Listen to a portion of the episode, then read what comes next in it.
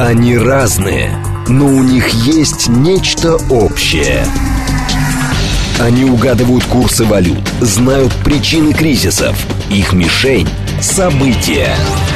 Эксперты отвечают на ваши вопросы в программе «Револьвер». Револьвер.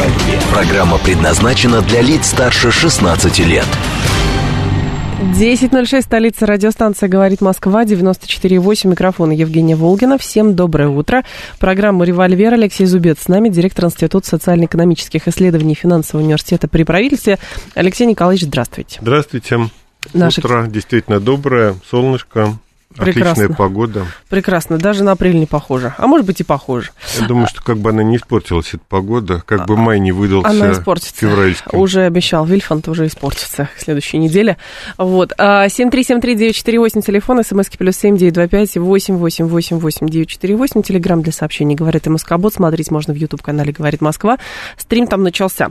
А, я почитала а, ваше интервью в российской газете, где как раз вас спрашивали про рейтинг э, городов, а, значит, э, где жители больше всего довольны жизнью. И вообще это интересный рейтинг. Таких исследований много бывает, вот, но самое главное, важно понять, а что это дает. Вот как бы выяснение того, где жить лучше и по каким параметрам. Что это дает и пользуется ли, ну, например, руководство тех или иных регионов подобного рода рейтингами. Или это следствие их работы, как вариант, то есть оценка это следствие их работы. Ну, на самом деле, рейтинг не, немножко там неправильно в газете его интерпретировали. Это не рейтинг э, удовлетворенности людей качеством жизни. Это рейтинг качества жизни. То есть, где, в каких городах России хорошая, хорошая жизнь, да. Угу. А вот а, на первом месте Москва, Питер. Сочи. Ну, Сочи. Грозный да. и Тула. Грозный и Тула. Но вот Тула – это вот там место, где развивается жизнь, там промышленный центр, там такой тяжеловес-губернатор, который, в общем, э, решает задачи по привлечению на территорию региона там денег, э, вот как-то способен э, инвестировать в развитие вот своей территории – на Грозный, ну, во-первых, это город, который недавно, не так давно отстроен, там все как бы с иголочки, ну, да, после войны там, в общем, он был полностью перестроен, а там вот, э, вот, несмотря на как бы вот э, все эти этнические моменты, там очень классная управленческая команда, я просто с ними знаком, это, наверное, вот из тех управленческих команд, которых я знаю, может быть, ну, наверное, лучше, одна из лучших, точно. Менеджмент городской, да? Да, да, да, городской менеджмент. Э, люди, которые абсолютно вот очень деловые, никакой вот там как бы клановости, угу. а, и очень заточенные на улучшение вот э, качества жизни в регионе. Так. Вот. Ну и плюс к тому, вот э, народ просто вот жители Грозного, они просто фанаты своего города, и поэтому в исследованиях, вопросах, а вот наш рейтинг, он построен на данных опросов, мы спрашиваем у людей, что там плохо, что хорошо. Так. Вот, и они говорят, что да, действительно, это лучший город на свете, они не хотят оттуда уезжать, ну вот мы им верим, ну, наверное, так оно и а есть. А что, из чего складывается, не знаю, инфраструктура, зарплата, досуг, образование? Там все есть, у нас все там 13 показателей, 13 не показателей, а направлений. А доходы, понятное дело, качество медицинского обслуживания, работа ЖКХ, а, то есть вот работа коммунальных предприятий по поддержанию жилого фонда и а, вот благоустройство города, а работа общественного транспорта, состояние дорог, дорожная полиция и так далее, все, что связано с дорожным хозяйством. Кроме этого, у нас там а, экология, то есть качество воды, воздуха и а, вот работа предприятий по Э, удалению твердых бытовых отходов, то есть, проще говоря, проблемы экология. свалок, да, экология. Ага. И много чего другого, вот тревожность, да, это очень важный показатель, готовность к миграции, то есть а, вот а, какое количество людей хотят уехать из своего города на другое место жительства. Uh-huh. Ну и вот Москва, кстати, не занимает точно первое место по количеству мигрантов. Из Москвы потенциальных мигрантов, людей, которые хотят уехать из Москвы жить куда-то, их довольно много. Москва не чемпион. Серьезно? Вот там, да, точно.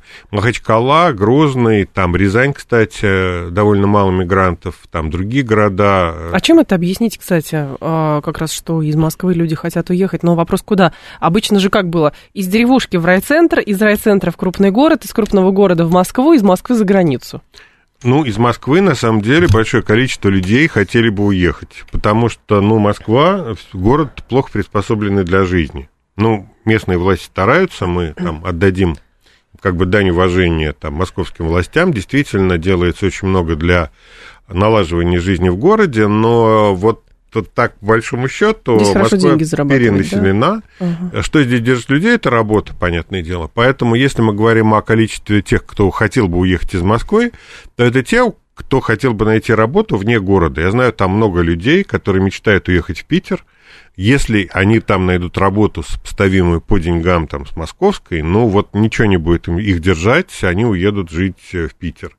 Есть, ну, понятное дело, миграция за границу, но это мы рассматривать не будем, это отдельная тема. Угу. Вот, есть люди, которые готовы уехать вот куда-то там на какие-то заводы, а, в том числе и в малые города, на какие-то предприятия, а если там будет зарплата сравнимая с московской или выше. То есть, можно... есть, люди, есть люди, которые охотно едут работать в Подмосковье, опять же, там ну, строится какой-то большой логистический центр, угу. там склады какие-нибудь особо гигантские. И вот оттуда ехали, едут работать э, люди из Москвы, потому что в Москве тяжело жить. В Москве, ну, Москва шумно, шу, шумно да. А, с транспортом проблема, там перенаселенность. Э, кстати, одна из проблем Москвы это качество образования. В Москве хорошее образование, тут как бы нет сомнений, но дело в том, что на места в московских вузах претендует вся страна. Челябинцу поступить в Челябинский университет точно проще, чем москвичу в московский. А вот, поэтому в части доступности образования Москва точно не чемпион э, России. Там чемпионом России является, насколько я помню, Томск по, вот, по доступности высшего образования. Там хороший университет, но и относительно там не очень большой Здесь город. можно поступить. Туда можно поступить, да. А говорит ли это о том, что постепенный процесс децентрализации, о котором говорили, и который считали как бы ключом к развитию России, он происходит? Принципе, да. То есть э, появляется, то есть раньше, когда-то, я не знаю, там 30 лет э, назад Москва была вот просто единственным там при, приличным городом на всю страну, где можно было как-то жить. Сейчас это не так. А, развив... Идет развитие там региональных центров. Понятно, есть там Питер, э, Калининград и ряд других вот региональных городов, которые, где нормальная жизнь. Там Сочи, опять же, один из чемпионов по качеству жизни, после того, как его там почистили, перестроили, построили там какую-то нормальную там канализацию и водопровод и проложили дороги. Ну вот Сочи там медицину, опять же, угу. создали, там систему образования. Поэтому Сочи там вот входит в число городов, лучших городов по качеству жизни.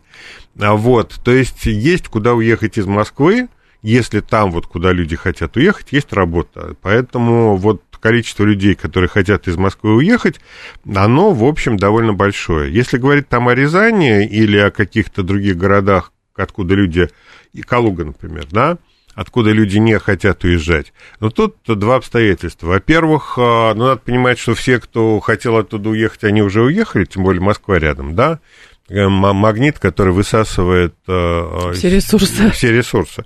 Вот. А остаются те люди, у которых там все нормально, у которых там свой дом, сад, а, ненапряжная, спокойная жизнь, а, какая-то, в общем, работа, которая приносит какие-то деньги, там более-менее нормальные. То есть вот такая спокойная, а, более-менее, а, как бы, комфортная жизнь, которую люди, с которой люди не хотят расставаться и менять ее вот на московскую суету и на московскую постоянную нервотрепку. Слушатели пишут очень много сообщений. Алексей говорит, у меня старший сын учится в одном московском университете, спустя 4 года не представляет себе жизни без Москвы. Влюбился в этот город, связывает свое будущее только с Москвой. Анна говорит, я москвичка, мы довольны Москвой удобством, хотим пожить в Сочи. Может быть, соберемся там квартиру купить в Москве, не хватает только моря. А Евгений говорит, в Краснодарском крае вообще сегодня выходной, не очень поняла, почему. Но здесь же, так, надо жить в Альметьевске, говорит 036, ну, кому-то, да, безусловно, и Альметьевск тоже хороший город. Здесь же дело в чем? Что, как мне кажется, есть еще субъективный фактор такой, то есть одно дело, когда у вас пешая доступность в Москве до работы, там, сада, поликлиники, не знаю, чего, чего угодно, в общем, все в пешей доступности и в пределах там нескольких районов, и можно передвигаться, например, пешком или на общественном транспорте, это один уровень комфорта. А когда речь идет о том, что вы из отдаленных районов Москвы ну, на да, машине не дай бог, или по сиреневой ветке должны ехать. В час пик, это, конечно, ну, э, серьезно усугубляет э, ощущение комфорта. То есть э, вопрос зарабатывания денег, да, но другое дело, это как раз та самая нервотрепка, стресс и прочее. Ну да, плюс к этому, вот хорошо, если вы живете в Москве, в, в пределах кольцевой дороги и рядом станции метро, и тогда да. то большая часть проблем у вас пропадает. Но если у вас не хватило денег на квартиру возле метро, а вы вынуждены купить квартиру, я не знаю, там в пригороде, в каком-нибудь из пригородов. На полях там, аэрации где-нибудь в Люберцах, ну, да. Мы даже например. не будем брать вот такие, как это, экстремальные случаи, да. А вот где там люди просто болеют из-за того, что, ну, не очень хорошая экология. Вот, а просто возьмем какой-то город, там, не знаю, Королев, условно говоря, да, вот э, не очень далекое Подмосковье. Ну и вот давайте там посмотрим, сколько там люди теряют каждый день на дорогу, а вот, и как им легко там добираться до работы каждый день на машине, а если они решили поехать на машине так далее. И тогда вот ваше представление о качестве жизни в Москве, оно будет совершенно другим. С рынка в России после начала спецоперации ушли 120 из 1404 иностранных компаний. А, но даже те, кто уходит, проговаривают условия возвращения и не жгут мосты, говорит пресс-секретарь президента Дмитрий Песков. Вот здесь два вопроса. А, во-первых, говорит ли это о том, что далеко не все хотят уйти, а другое дело условия ухода. Это они не жгут мосты или мы согласны, чтобы они не жгли мосты? Смотрите, ну, все-таки здесь есть определенное лукавство. Это те, кто продал бизнес и, ну, не лукавство, а, скажем так, особенно счета. А, вот на самом деле ушедших компаний все-таки намного больше. Это те, кто продал бизнес, закрылся и ушел. Да? Есть много компаний, которые ушли просто, ну, это малый и средний бизнес, а, которые ничего никому не продавали. Они просто исчезли, их здесь больше нет. То есть, если вот э, просто тех, кто вот взял и ушел, и даже не хлопнул дверью, а просто перестал вести операции в России, конечно, таких компаний будет намного больше. А вот а, насчет возврата в Россию, да, действительно, мы там имеем большое количество примеров в последнее время, там каких-то одежных брендов западных, которые вот ушли в дверь, а теперь они возвращаются в окно. Ну, то есть это какие-то а, неевропейские а, сети, да, какие-то там сети, которые принадлежат арабам, там, ливанцам, кому угодно – которые здесь появляются, которые меняют название, но при этом торгуют тем же самым ассортиментом тех же самых производителей, которых заводят сюда там, параллельному импорту. Ну, я не знаю, вот там у нас открылось э, в Москве много магазинов под брендами, другими брендами, которые торгуют там брендовой спортивной одеждой. Угу. То есть вот была, была, была мысль про то, что в Москве будет невозможно купить там хорошие кроссовки или там хороший спортивный костюм. Чего подобного. Все есть, э, только по другим брендам и все-таки немножко дороже. Есть такая история. Вот с учетом такого вот э, как бы возвращения на, на рынок, ну, в общем, действительно, не так много мы и потеряли с одной стороны. С другой стороны, это вот как бы fashion-индустрия, это вот отдельная история. А если взять там те же самые запчасти для сельскохозяйственной техники, там ситуация совсем другая. Вот, и, а, ну, и как бы потери, которые понесли вот какие-то узкие специализированные технологические рынки, связанные с вот продукцией там машиностроительного назначения, там действительно в ряде мест, в ряде секторов действительно все совсем нерадужно.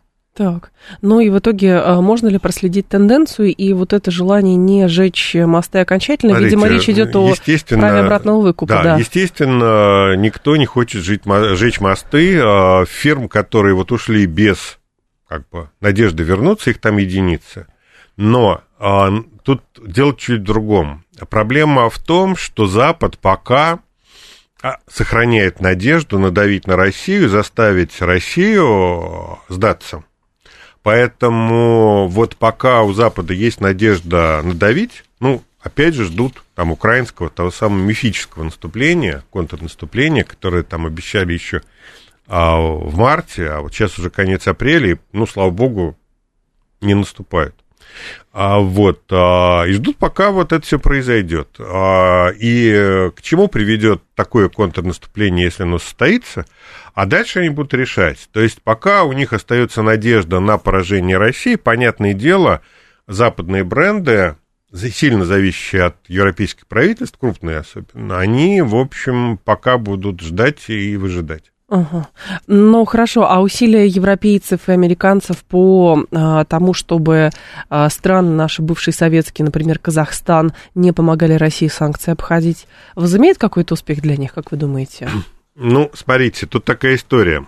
А, они давят на страны а, постсоветского пространства, и не только постсоветского пространства, Турцию, там, на, араб, на арабские страны, для того, чтобы те а, подключились к санкциям.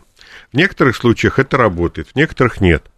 От чего это зависит? От того, в какой степени те или иные страны зависят от России. Если мы берем ту же самую Армению, там Казахстан, Азербайджан, это страны, которые, ну, сильно зависят от нашей страны. Ну, там, посмотрим на карту, там тот же самый Казахстан, с одной стороны Россия, там с другой стороны Китай, с третьей стороны там горы, да.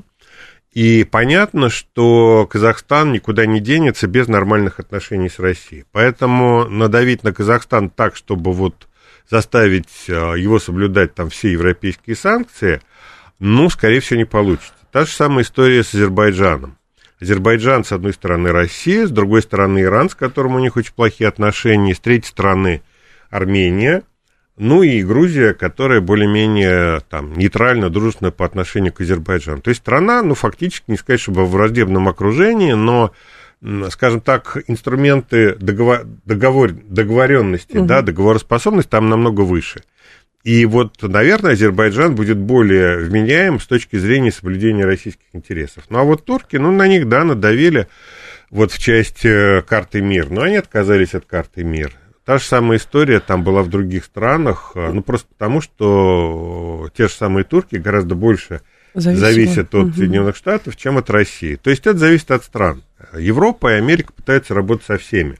Лучше всего у них получается там, где их интересы доминируют. Ну, главный торговый партнер э, Турции это, понятно, Европейский Союз. Вот. Ну и, соответственно, Турция более податлива. Если говорить о том же Казахстане, то там основные партнеры это э, Россия и Китай. Ну, наверное, Казахстан будет менее податлив. То же самое mm-hmm. можно сказать и об э, Азербайджане, например. Хорошо, а с нашей стороны, а, то есть какие потери мы в связи с этим несем, или действительно, ну, невозможно, мир настолько глобален и взаимосвязан, что все равно одну ниточку они оборвут, а другую мы пришьем?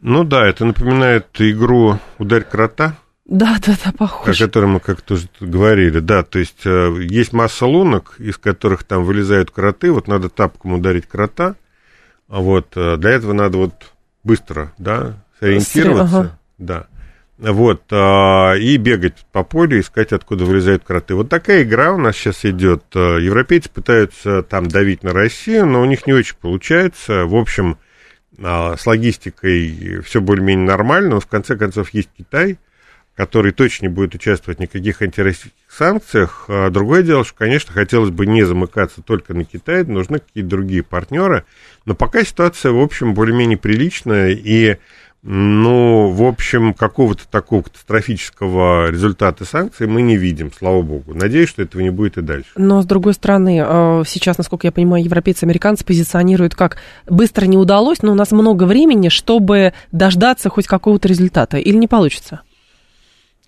Смотрите, ну какой-то результат точно будет. Мне в этом смысле очень понравилась идея запретить полностью экспорт э, в Россию, да, которая тут появилась не так давно. Но понятно, что если вот экспорт и нефти там был запрещен, не получилось. Там а экспорт, здесь вообще любой экспорт. Да, вот здесь запретим вообще все.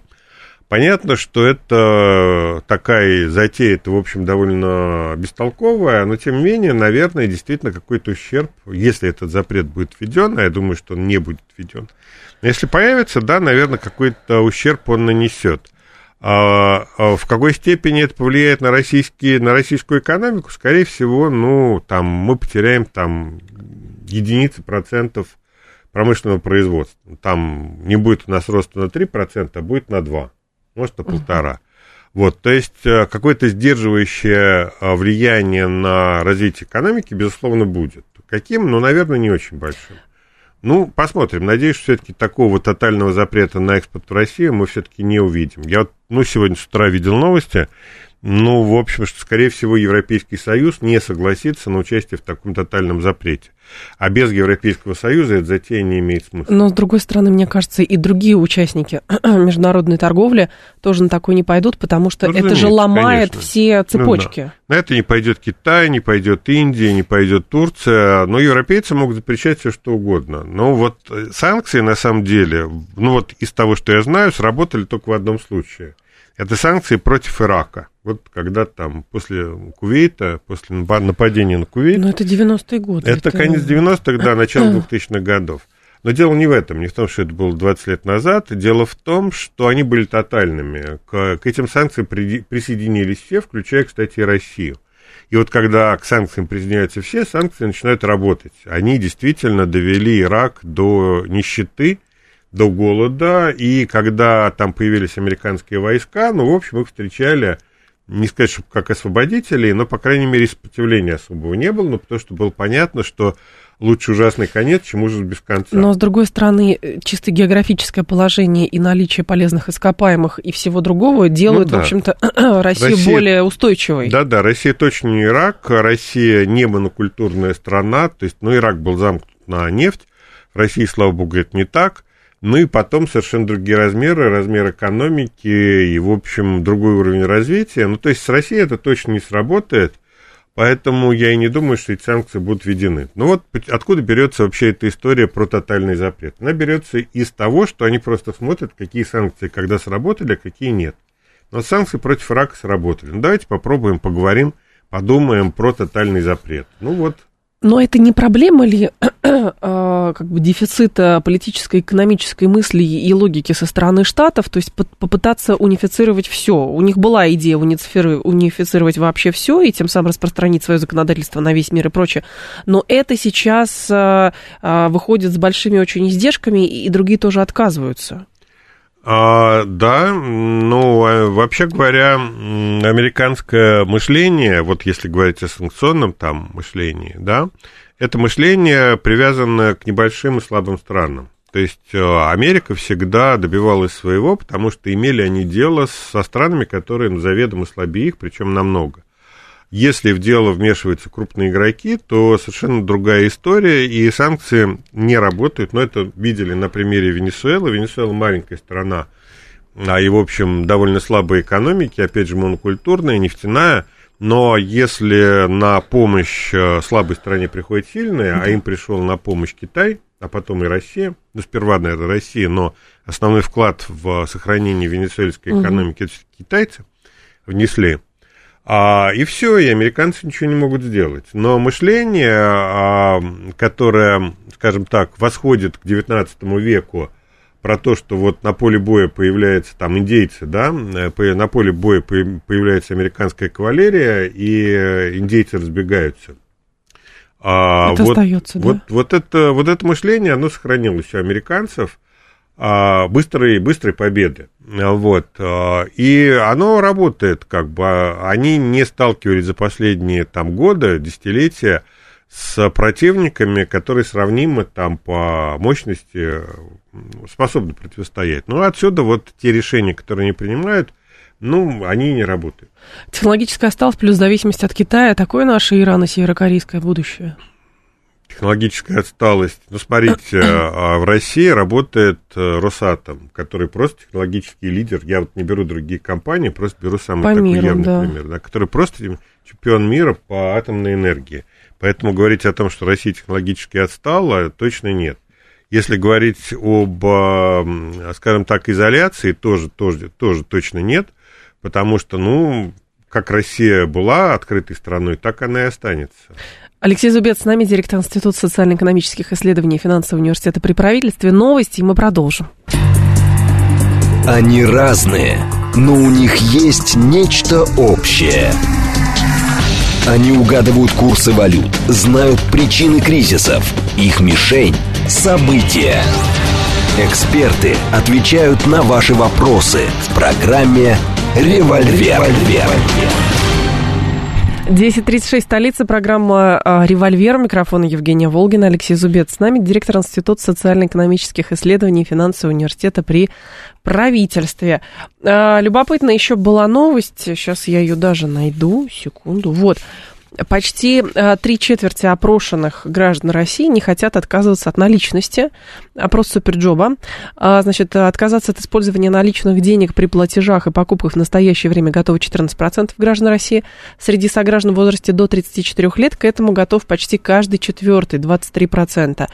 Результаты показывают, что большинство э, две трети не готовы отказаться от наличности, считая наличные деньги опорой своей финансовой независимости. Ну, по-моему, опора независимости – это хорошая работа, которая приносит большую зарплату, а вовсе не наличные деньги. К тому же наличные деньги, ну, скажем так, это уходящая натура, и потом, ну, это, в общем, не очень удобный инструмент, карточки там или а вот там телефон, при помощи которого можно заплатить, это точно более удобная история. Ну, на самом деле, если говорить о наличности, то вот пожилые люди более склонна к тому, чтобы вот цепляться за наличность как за инструмент, но это просто вот как бы то, что можно пощупать. Это вот не какие-то там виртуальные деньги, которые могут там раствориться. Но я Плюс думаю, это что... серая экономика, прошу прощения. Да, еще. но это в данном случае это со стороны потребителей, да, это не со стороны э, вот предпринимателей. Вот в каждый кризис, когда у нас там начинается каждый кризис, а количество предприятий, там ресторанов, в которых вдруг ломаются срочно ломаются эти самые платежные терминалы, и которые просят э, наличные, да, оно вот постоянно растет. Вот да. почему-то такая зависимость. Ну, понятно, почему. Тут как бы люди просто уходят от налогов. Я, в общем, даже их понимаю, потому что в кризис выживать э, тяжело, ну и люди используют все возможности для того, чтобы сохранить свой бизнес. Но я думаю, что руководство страны как бы политически не готово к тому, чтобы окончательно это закрутить и, и оставить только карточки там и полную оцифровку рубля, потому что просто это сказывается на общественной стабильности, мне кажется. Ну, не готовы по нескольким причинам. Во-первых, действительно, очень многие люди хотят иметь наличные. Во-вторых, далеко не всегда не, на территории нашей страны можно расплатиться. Страна у нас большая. А, там, где нет карточками, интернета, ну, в общем, карточками расплатиться довольно сложно. Ну и в-третьих, это вопрос безопасности. Вот завтра там выключат электричество по всей стране а, и все карточки будут заблокированы, и непонятно, что делать. Увод вот. денег еще, вот тут была новость, э, там вчера тоже у какого-то очень высокого, высокопоставленного чиновника, там 44 миллиона увели со счетов. Ну, да, ну, то есть, наверное, надо было как-то как не раздавать всем подряд пароли. Есть такой тоже, да. Вот, а, да, но вот в случае, это вопрос просто безопасности. Вот в случае, если, дай бог, что случится, наличность – это то, на что можно опираться. Поэтому вот про отказ от наличности я не думаю, что это возможно. Но а, действительно у нас появляется цифровой рубль, дополнительная новая форма на денег, в которой мы будем хранить деньги. Ну, сейчас у нас вот есть безналичные деньги. Это деньги, которые сосредоточены по компьютерам отдельных банков у нас появится единый цифровой рубль, который будет жить в одном компьютере Центрального банка, что автоматически делает его более простым, более быстрым, удобным, ну и дешевле. Да, транзакции в рамках одной системы, они будут э, все-таки дешевле, чем транзакции между отдельными банками. А на чем будут банки зарабатывать тогда? Ну, это проблема банков. Ну, кредитованием заниматься, депозитами. Угу. Нас, смотрите, банки зарабатывают на двух вещах. Первое, расчетное обслуживание – Вторая – это, собственно, банковская деятельность. Деятельность, первая деятельность – это менялы, да, а, и это, этот сегмент уходит появлением э, цифрового рубля.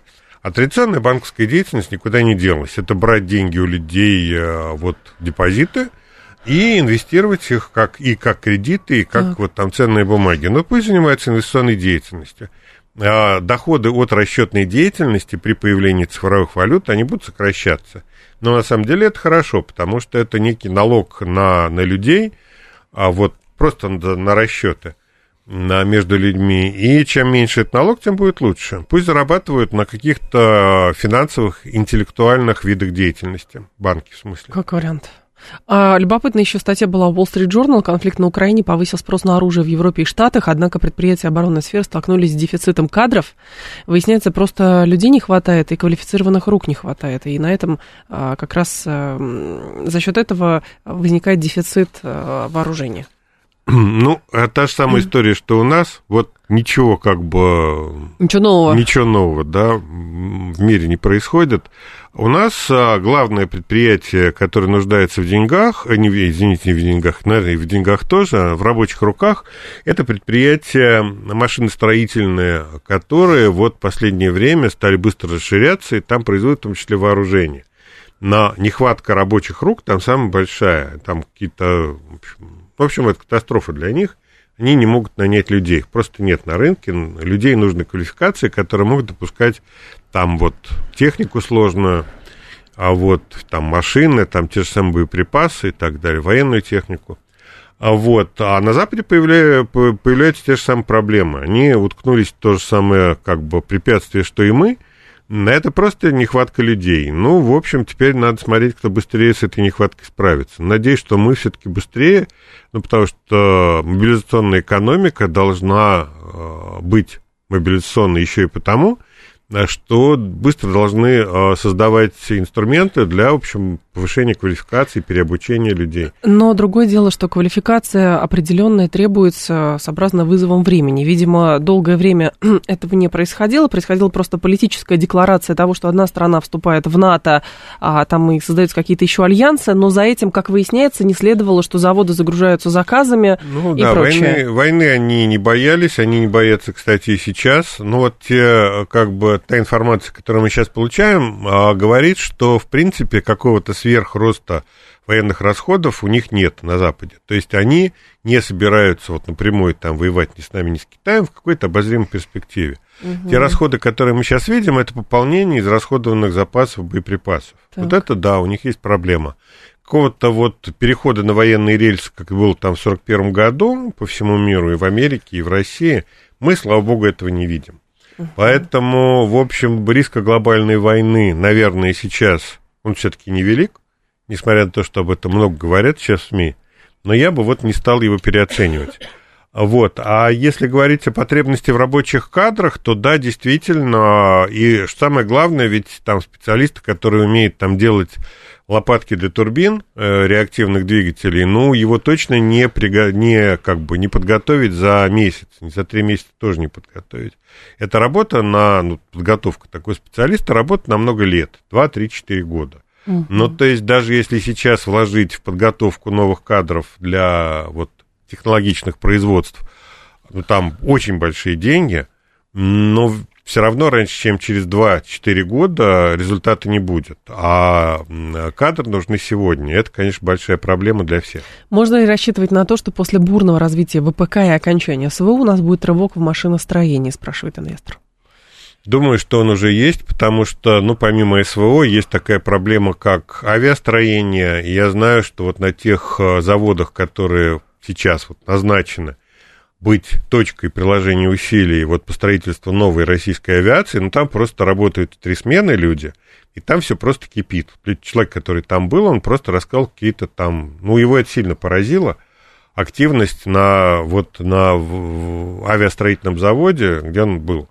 А, вот, я думаю, что даже при окончании СВО, я надеюсь, она кончится в какой-то обозримой перспективе, ну, по крайней мере, перейдет в какую-то более латентную фазу, потому что мир с Западом, ну, я не верю в мир с Западом там, в ближайшие десятилетия. Конфликт с Западом – это надолго.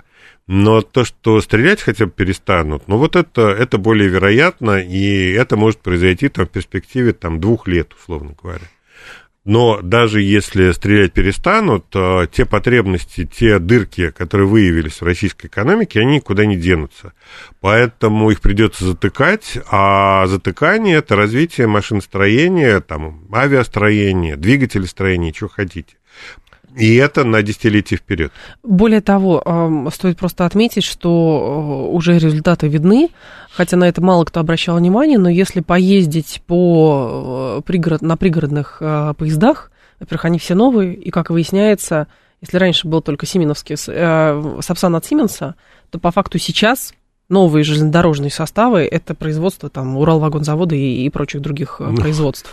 Уралвагонзавод, он как бы знаменит другой продукцией. Да, там, да. Ну, я, я имею в виду, что, что что-то, что-то там еще, в общем, машиностроительный, там Мытищинский завод есть, еще какой-то завод. Ну, слава богу, Все вот это есть, э, да. до 91 года Россия совершенно не зависела, ну, даже не там, до начала 2000-х Россия совершенно не зависела от Запада в части угу. транспортного машиностроения.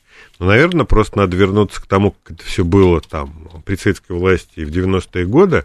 Ну и, наверное, избавиться от зависимости абсолютно возможно, причем в какие-то не очень длинные сроки. Все-таки, ну, поезд это не ракета. Поезд, да. наверное, мы сделаем. Тверской вагоностроитель, прошу прощения, что Уралвагонзавод я вдруг вспомнила, не знаю почему. Видимо, самый распиаренный у нас в стране. Вагоностроительный завод самый известный. Это как про холодильники Бирюса, правда? Вспомнить, какое там основное производство на этом предприятии было. А, есть еще, а, значит, сообщение от нашего слушателя, которое я вам хотела задать. Алексей, не пора ли провести деноминацию рубля, а то как-то неприлично платить за хлеб 50-100 рублей, за молоко 100 рублей, за ЖКХ не одну тысячу, да и цены останутся на психологически будет более комфортно. А вот не знаю, кстати, будет более комфортно или нет. Ну, смотри, деноминация – это большая проблема, потому что все расчеты надо переводить, там, ну, вот отрезание там трех ноликов или там двух нулей. А вот, ну, опять же, люди, которые постарше, если там отрезать от три нуля, там, от зарплаты и всего остального, могут себя почувствовать как в юности, да, во времена советской власти, угу. когда там батон стоил 20 копеек, а литр а, бензина там 30 копеек. А вот, а до этого вообще бензин у нас был самый дешевый, но если там брать 70-е годы, у нас там 3 копейки стоил литр да. бензина, там как газировка, да. А вот, а, да, действительно, с точки зрения психологии это может быть как-то и, как-то и вот полезно, да. Но есть страны, которые, ну, та же Япония, например, которые там, которые там за последние там несколько там десятилетий, там, сто лет, иена сильно девальвировалась. Когда-то иена была там типа один к одному с долларом. А сейчас это 1 к 100. Ну, у нас там 1 к 60. Но и они как нормально живут, и деноминацию иены они делать не хотят. Ну, потому угу. что это просто технически сложно, это стоит больших денег, а смысл не очень понятен. Ну, я думаю, что мы тоже там, если бы у нас было там, ну, вот опять же в 90-е годы, мы там считали деньги на миллиарды. Да. Вот тогда это было обосновано. Сейчас, ну, большого смысла в этом нет, так что думаю, что этого не будет никто делать. Про SWIFT. Э, здесь была любопытная тоже публикация, что в Европейском Союзе, ой, прошу прощения, в руководство ООН обсуждает возможность подключения к межбанковской системе SWIFT ради э, ряда российских банков. Необходимо, чтобы зерновая сделка продолжила функционировать. Насколько я понимаю, прежде всего речь идет о Россельхозбанке, потому что это одно из наших условий для участия в зерновой сделке, но ей уже скоро год будет, а, в общем, там наши условия не спешат выполнять. Да, и скорее всего... И не а, выполнят, мне и кажется. Не выполнят, да. Вот э, по той информации, которая есть, европейцы не спешат выполнять э, да. российские требования. Скорее всего, зерновая сделка 18 там, мая, она прекратится. Ну, а сколько можно, да, сколько можно идти навстречу Западу, а, особенно на фоне вот там обсуждения на Западе полной экономической блокады России. Но вот Россия, если она в этих условиях еще и продлит зерновую сделку, но это будет крайне странно. А вот, к тому же зерновая сделка – это один из инструментов давления на Запад. Потому что если не дать зерну, украинскому зерну, выход по морю, оно пойдет по суше. А что бывает, когда зерно идет по суше, мы знаем. Это вот Венгрия, там Болгария, Румыния, которые просто завалены этим зерном – и местные фермеры требуют от местных правительств прекратить это безобразие, иначе они просто разорят. Зерновые бунты фактически. Да, там. да, зерновые бунты. Готовятся. Вот э, это прямой результат того, что зерновая сделка, но не сказать, чтобы она сейчас остановлена, но как бы количество судов, которые проходят через проливы после контроля, оно резко упало. Россия а, допускает вот к контролю и по проходу через проливы небольшое количество судов последние там недели. Там пробка огромная сформировалась из этих судов, груженных зерном. Ну вот, да, это инструмент давления на Запад. Если Запад не пойдет на выполнение российских требований, зерновую сделку надо закрывать. Ну, а раз зерновая сделка вот как бы и будет, накроется там, там медным элеватором. Само, само собой само собой накроется, ну, тогда и, и вот вопрос про допуск, возврат Россельхозбанка к системе SWIFT, ну, просто снимется автоматически. То есть, мне кажется, это вот похоже просто на какую-то информационную манипуляцию, что он дает понять, что, ну, мы тоже стараемся, но мы же выходили из сделки, на что Эрдоган и ООН тот же, та же самая сказали, а мы без вас продолжим. Ну, смотрите, продолжить можно до определенного предела, если Россия э, возобновит, э, скажем так, военные действия на юге Украины, ну, там просто будут прилетать ракеты, а в том числе и по Одессе, то, ну, понятно, что никакой сделки не будет, потому что там просто будет опасно грузить эти суда, даже если, ну, какой был разговор? Угу. Турки сказали, что если вот вы выходите из зерновой сделки, мы под охраной там собственного флота – а будем а, вот эти суда с зерном конвоировать и отправлять вот по миру. А, ну, в общем, да, действительно, нападать на суда, там, торпедировать как-то их, там, мешать, да, проходу, ну, никто точно не собирается, во-первых, а во-вторых, ну, если это турецкий конвой, то, наверное, было бы вредно для наших а, российско-турецких отношений. Но ничто не мешает просто там разбомбить этот порт, и сделка закроется сама собой. Там есть три порта, из которых выходят э, эти суда, ну, и они все известны. Вот, поэтому прекратить зерновую сделку, даже если будет там Турция, он против, ну, Россия вполне может. Что касается письма, которое там было направлено ООН э, в адрес Путина, Турции, там, Украины, Вчера там информация об этом прошла. На, про то, что давайте продолжать зерновую сделку, это здорово. Но тогда давайте выполнять наши условия. Если вы не готовы выполнять российские условия, но сделки не будет. Вот такая история. Но опять же, это все завязано в большой степени на потенциальный результат выборов в Турции, которые тоже состоятся вот 14 мая. Да, в мае. А, вот, а, и от результатов будет зависеть э, позиция России по сделке. Если в Турции победит Эрдоган, ну, наверное, Россия пойдет на продление сделки, если нет, то нет. А, ну, или, как мне кажется, может пойти просто чтобы не подводить э, уважаемых партнеров, э, мы найдем какое-то другое оправдание. Там, потому что есть одна из версий того, почему мы участвуем в этой сделке, хотя она выглядит странно, а, это возможность выгадать время для установки более крепких связей на третьих рынках. Ну, там чуть-чуть другая, на самом деле, мотивация. Дело в том, что крупнейший покупатель зерна по зерновой сделке это не, не Турция и не Европейский Союз, это Китай. А Китай купил э, зерна больше, чем Турция и любая из европейских стран. А вот, э, поэтому, ну, а уважаемым друзьям э, надо сделать, как бы, ну, не сказать, что подарок, ну, приятное, да, дать им возможность по дешевке закупить украинское зерно, ну, и, в общем, для этого Россия не выходила из этой сделки, с одной стороны. С другой стороны, есть запасы российского зерна, вот тоже много урожай, прошлый Хороший урожай был хороший, в этом году посмотрим. Но, в общем, вот потребности наших э, партнеров, там, Турции Китая, мы можем удовлетворить и без Украины. Но, может быть, такой вариант договоренности он тоже возможен. 7373948, телефон прямого эфира, 7373948 по коду 8495. Готовы ваши вопросы тоже а, выслушать. И по поводу экономики. Хотите зерновую сделку, хотите про, что еще мы там, про наличные деньги обсуждали, про цифровые деньги. Слушатель, кстати, тут а, спрашивал, сейчас скажу, что такое все-таки цифровые деньги, никак не могу понять, чем они отличаются от, а, от денег по карточке. Ну, это фактически одно и то же, но я говорил, что цифровые деньги – это деньги, которые живут в одном компьютере, это ага. компьютер Центрального банка, а деньги по карточке – это деньги, которые живут там а, в тысячи разных компьютеров, в тысячи разных банков, которые между собой должны как-то взаимодействовать. Если все деньги в одном месте, то вот эти транзакции, они проходят гораздо быстрее, и, дешевле. И дешевле, да, и, и, ну и, соответственно, это удобнее. Слушаем вас, здрасте. А, добрый день, Петр Москва. Да. Скажите, пожалуйста, как вы думаете, а будет продлен, продлен контракт на транзит э, через Украину газа? Там для Чехии, для Словакии? Спасибо. Пока да. А пока... Трубу охраняет, как Зеницока, я думаю. Ну, в общем, да. В общем, пока это выгодно всем. Это один из немногих вот э, как бы пуповин, который по-прежнему соединяет нас с Европой, и это инструмент давления на Европу. Ну, понятно, что в случае там тотальной, тотального эмбарго, тотальной санкции, ни о каком э, экспорте газа речь идти не может, ну и это есть один из инструментов угрозы для давления на европейцев. 7373948, слушаем вас, здрасте.